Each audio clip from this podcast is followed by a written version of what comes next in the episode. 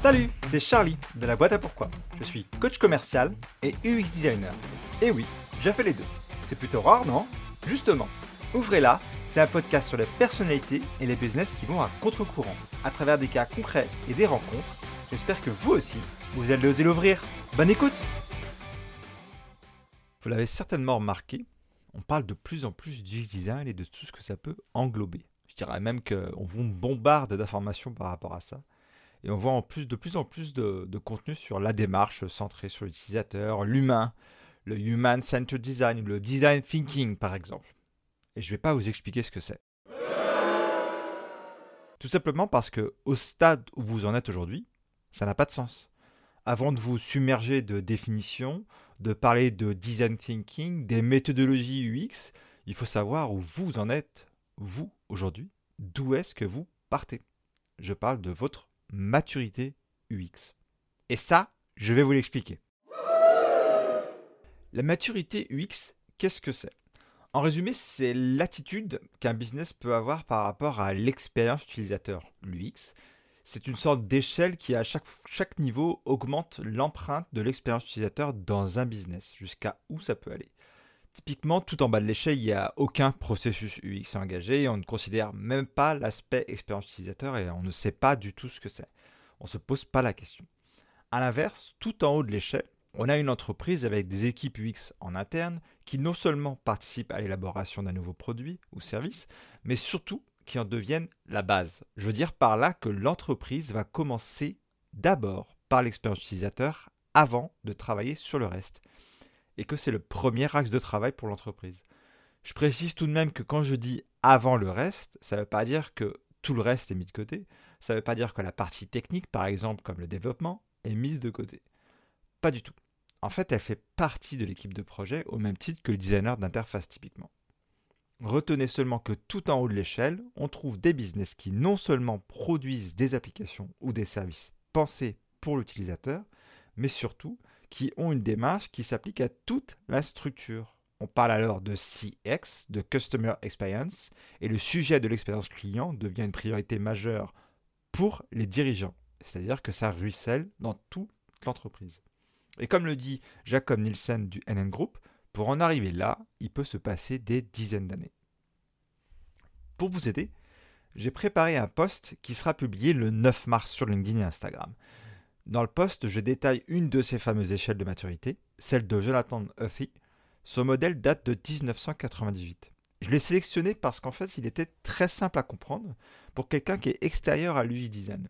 Aujourd'hui, je prendre en fait un peu plus de temps en décortiquant un autre modèle. Parce qu'en fait, il y en a plus d'une trentaine. Et je vais mettre des liens vers les modèles les plus connus en description de l'épisode, si le sujet vous intéresse. Et aujourd'hui, j'ai choisi de parler du modèle de Nathalie Hanson. Elle a mené pendant plus de 10 ans l'équipe UX chez ZS, un cabinet de conseil dédié au secteur médical. J'ai choisi ce modèle tout simplement parce qu'en fait, elle l'a construit autour des échanges qu'elle a pu avoir avec les décisionnaires des entreprises. À l'opposé, la plupart des modèles en place utilisent beaucoup de termes techniques et font référence à des méthodes que seules les personnes évoluant dans l'UX design connaissent. En clair, quand on n'est pas du milieu, on n'y comprend que dalle. Autre point important, le modèle est assez récent, puisqu'il date de 2017 par rapport à celui de Jonathan. L'autre intérêt que je vois dans le modèle de Nathalie, c'est qu'elle prend en compte le fait que quand on vous dit UI design, vous avez l'habitude d'entendre le terme UI interface utilisateur ou user interface en anglais.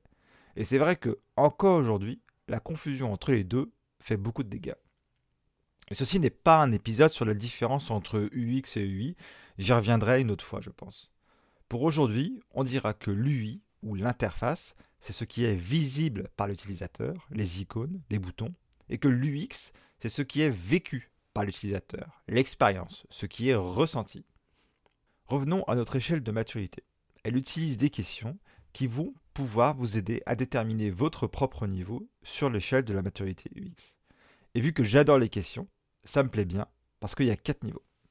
Le niveau 1, que je vais détailler, c'est la conception inconsciente ou unconscious design.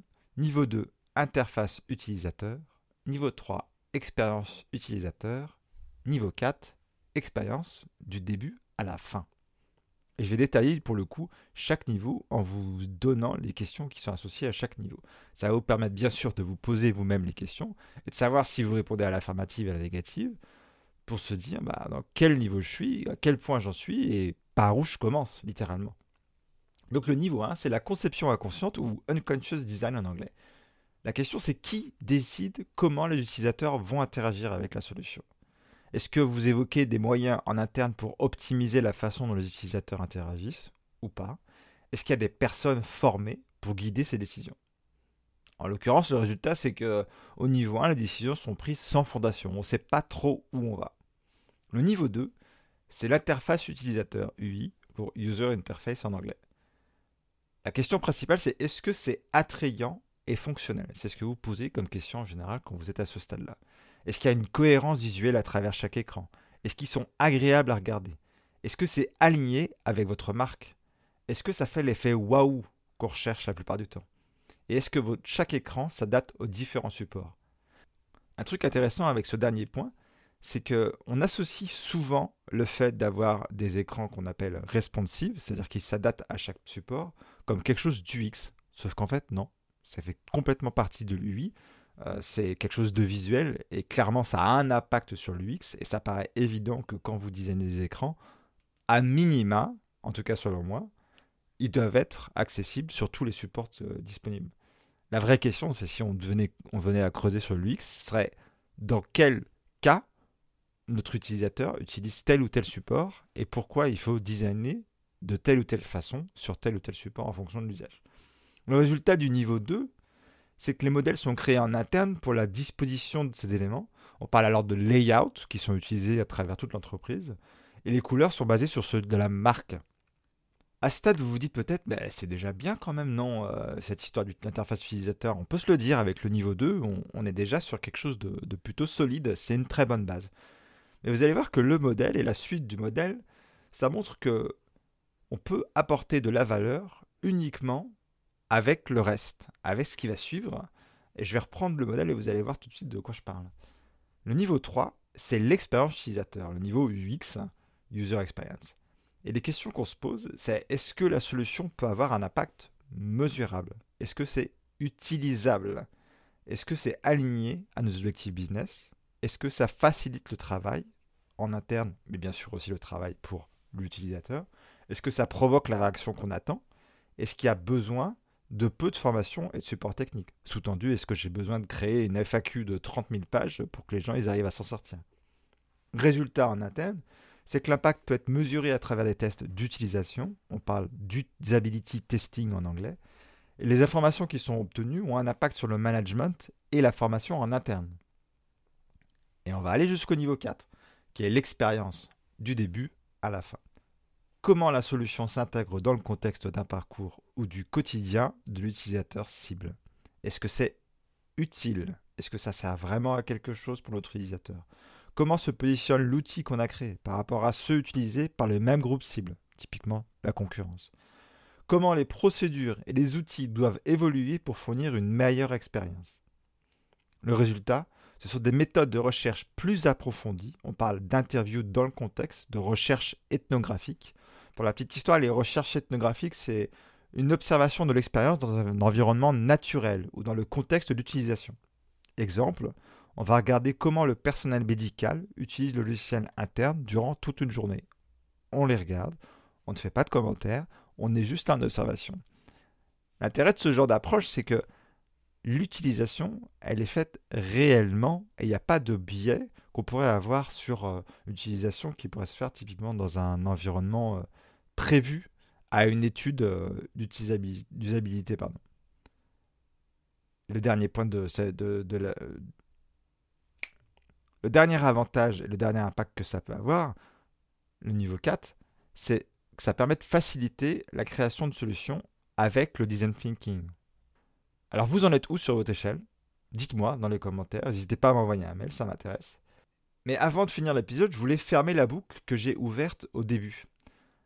C'est vrai que la tendance actuelle, quand on vous parle du design, c'est de vous montrer de belles interfaces ou de beaux prototypes. Et beaucoup ajoutent le terme UI design à la construction de sites internet ou au graphisme pur. Sauf que la fondation de l'expérience utilisateur, UI design, c'est la recherche, comme on le voit dans le niveau 4. Et vous l'aurez d'ailleurs remarqué, plus on avance dans l'échelle de maturité, plus les questions sont adressées à nos clients et à nos utilisateurs et non pas en interne. Et c'est l'objectif du modèle en fait qu'a créé Nathalie, c'est d'éveiller la curiosité des dirigeants à l'importance de la recherche utilisateur parce que c'est souvent le parent pauvre de l'UX design. C'est une étape qui est en amont, parfois très longue et qui peut impliquer des budgets importants. Mais dans les faits, c'est la seule façon d'obtenir des résultats fiables qui peuvent transformer un business. En tout cas, j'espère avoir, moi aussi, à mon tour, réussi à éveiller votre curiosité sur le sujet. Peut-être que vous savez maintenant où vous en êtes sur euh, votre maturité UX. Si vous avez du mal à répondre aux questions que j'ai évoquées plus tôt, vous pouvez me contacter directement par mail à l'adresse charlie.laboitapourquoi.com, tout attaché, ou sur les réseaux sociaux, par exemple sur LinkedIn avec mon profil Charlie Miconnet, et sur Instagram avec le compte La boîte à pourquoi tout attaché. Ça vous a plu? Alors abonnez-vous à ce podcast pour la suite. A votre tour, propagez la différence en donnant 5 étoiles à cet épisode et en rédigeant un avis sur votre plateforme d'écoute préférée. À la prochaine